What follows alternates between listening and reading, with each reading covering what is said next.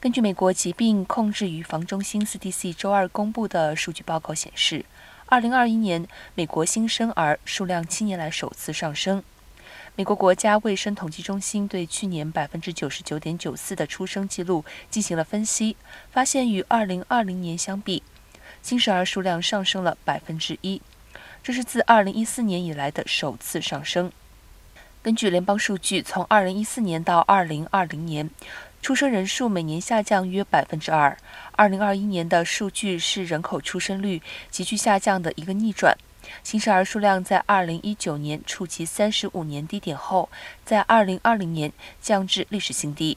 人口学家曾担忧这一趋势将延续。